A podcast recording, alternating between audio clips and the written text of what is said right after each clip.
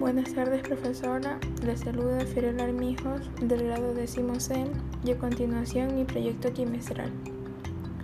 Martina Carrillo nació en Valle del Chota, en una hacienda llamada La Concepción, donde trabajaba de una forma forzada hasta iniciar su lucha por unas condiciones dignas de vida para su pueblo.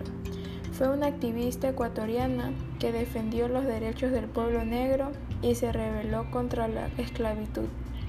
Posteriormente fue reconocida como heroína del pueblo afrodescendiente. Martina Carrillo fue reconocida por su lucha por los derechos fundamentales del pueblo afroecuatoriano por parte del secretario ejecutivo de la Corporación de Desarrollo Afroecuatoriano, José Chala recordó a Alonso de Illescas y Martina Carrillo como héroes del pueblo afroecuatoriano en octubre del 2012. Gracias.